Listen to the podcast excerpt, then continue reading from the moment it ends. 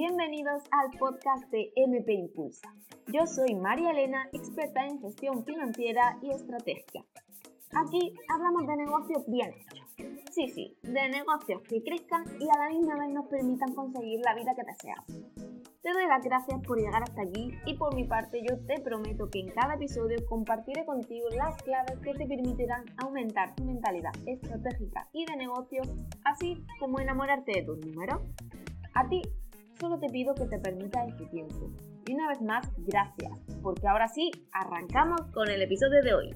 Ah, recuerda, impulsa tu negocio, impulsa tu vida. ¡Empezamos! El episodio de hoy no viene nada preparado, pero con eso no quiere decir que no traiga ningún contenido importante, porque realmente este contenido me ha salido de que el otro día me invitaron a dar una ponencia en una comunidad ajena que no era la mía y realmente hablé de, toda la parte de la gestión financiera estratégica del negocio y para mí me sorprendió y ah, no muy para bien, sobre todo el hecho de, de, la falta de conocimiento que hay de la educación financiera. El pensar que la educación financiera son números, cuentas, sumar, restar, no tiene nada que ver con eso. La gestión financiera estratégica se basa en un proceso que nosotros internamente tenemos que hacer y con ello bajar nuestro negocio a tierra de forma cuantitativa. Quiero decir, educación financiera pasa porque tú realmente entiendas cómo funciona tu cerebro.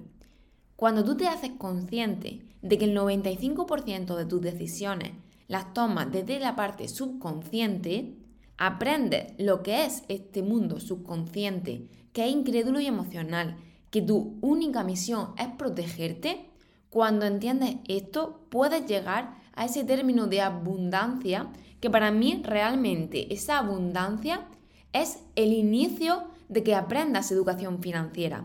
Es el inicio de que puedas realmente crecer en tu vida de manera personal y profesional. Bien, dicho esto, para mí la abundancia siempre hay que materializarla porque al igual que la palabra vender, por ejemplo, es un término abstracto. No existe algo que sea abundancia.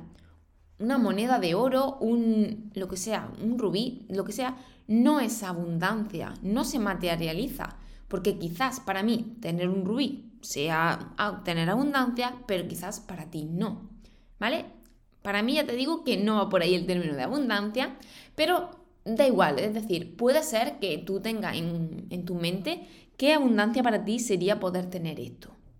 El caso es que cuando entiendes y materializas lo que es abundancia para ti, realmente puedes empezar a trabajar esa educación financiera porque más allá de los números, de las cuentas que hemos hablado, esta educación financiera lo que te hace realmente es ponerte y enfocarte en tu objetivo hacer que realmente los cumplas, que sepas el camino. Es decir, si tú dentro de este término de abundancia te materializas en tu cabeza que de aquí a 10 años quieres estar, da igual, con una renta pasiva de 1000 euros, por ejemplo, vale, si tú ya sabes que ese es tu objetivo a, a 10 años, eso ya es crear abundancia porque ahora sí la educación financiera te hará generar esos 1000 euros que tú quieres como renta pasiva. Entonces, ¿entendéis por qué realmente la educación financiera empieza desde dentro? Empieza desde esa materialización de la abundancia.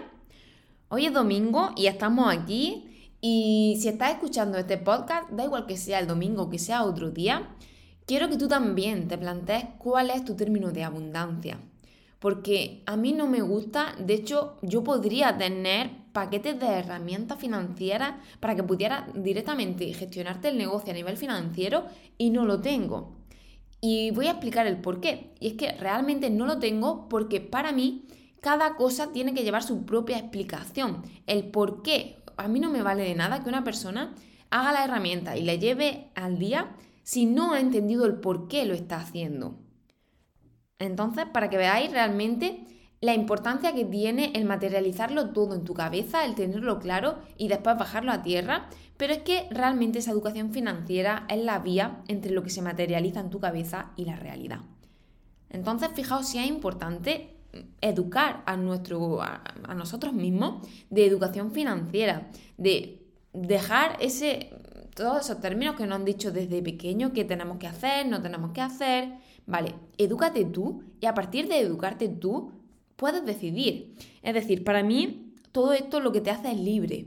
Yo cuando hablo de esa libertad o lo que la gente piensa, pues no, yo lo que quiero es ser libre, quiero tener libertad o libertad financiera, ¿vale? Que quizás eso lo habéis escuchado más. Para mí esa libertad es el tener el poder de elegir, es decir, que digan lo que me digan, yo tengo conciencia de lo que me están diciendo y puedo elegir si sí o si no. Si no lo quiero, me planteo otro objetivo y si lo quiero, lo cojo. Para mí eso es libertad. Es decir, el, poder tener la capacidad de elegir, de que sea yo misma, sin depender de nadie, la que realmente diga sí o no.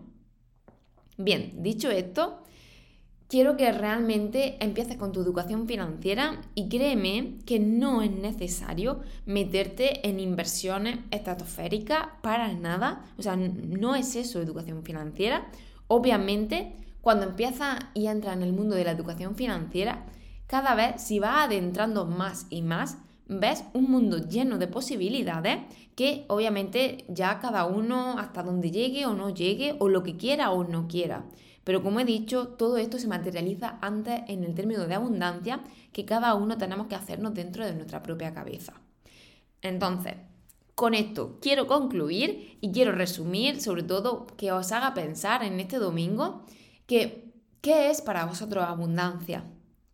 ¿Qué significa esa abundancia y qué creéis que es lo que tenéis que aprender para llegar a esa, más bien, a esa materialización de la abundancia? Ponérmelo en letras, números, dibujos, me da igual, pero que cada uno tenga en mente qué es eso, qué es esa abundancia para sí mismo y que a partir de ahí se ponga a trabajar. Las cosas no llegan porque sí o porque yo diga que quiero ser rica. Ser rica, ¿qué es? ¿Es tener un millón en el, banco? ¿Es tener dos, cinco, veinte? ¿Quién sabe? al final, para cada uno será una cosa distinta. Así que bueno, Simplemente os quería dejar esta reflexión por aquí. Me apetecía mucho compartirlo con vosotros porque como os he dicho, esto me viene de una masterclass que di hace nada en una comunidad que no era mía. Y es que hablaban de, que querían ser libres financieramente y que para mí realmente esa libertad financiera todo empieza en ti, en que puedas materializar ese término de abundancia para ti y por tanto te educas financieramente para conseguir esa materialización. Así que te dejo con el episodio de hoy, espero que lo hayas disfrutado, que lo hayas interiorizado y sobre todo que te haya hecho pensar. Y hasta aquí el episodio de hoy. Si quieres seguir ampliando información de negocio, puedes seguirme a través de redes sociales en Instagram y YouTube como MP Impulsa. Gracias por tu tiempo y por querer impulsar tu negocio y tu vida. Nos vemos en el siguiente.